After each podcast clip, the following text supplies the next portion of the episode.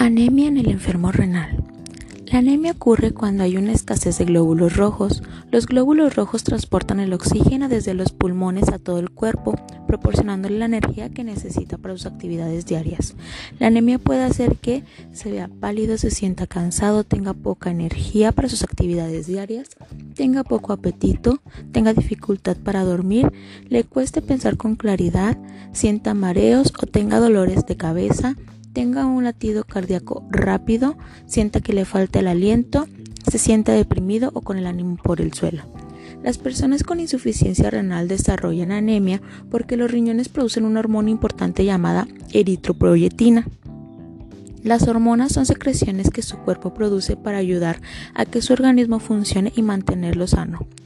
La eritropoyetina le dice al cuerpo que produzca glóbulos rojos, cuando se tiene insuficiencia renal, los riñones no pueden producir suficiente cantidad de eritropoyetina, lo cual reduce la cantidad de glóbulos rojos y causa anemia. La anemia es una complicación frecuente en la enfermedad renal crónica que aumenta conforme disminuye el filtrado glomerular. Suele ser de tipo normocítico y normocrómico con un recuento normal de reticulocitos y bien tolerada hasta las fases avanzadas de enfermedad renal crónica. Cabe mencionar que los reticulocitos son glóbulos rojos inmaduros, glóbulos que aún no están totalmente desarrollados, los cuales son producidos por la médula ósea.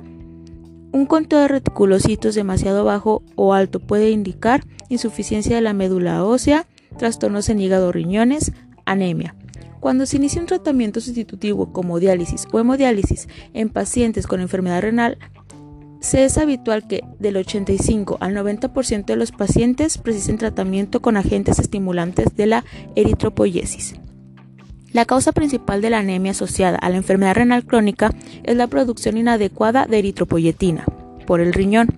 Además, el déficit de eritropoyetina en la enfermedad renal crónica existen otras causas potenciales de anemia como lo son deficiencia de hierro, a lo que llamamos ferropenia, hemólisis, pérdidas de sangre, sean digestivas, en hemodiálisis o análisis, deficiencias de ácido fólico, vitamina B12, inflamación, malnutrición, uremia, etc. Es importante destacar la ferropenia como un frecuente factor asociado a la disminución de la eritropoyetina, especialmente en casos con tratamiento antiagregantes o anticoagulantes.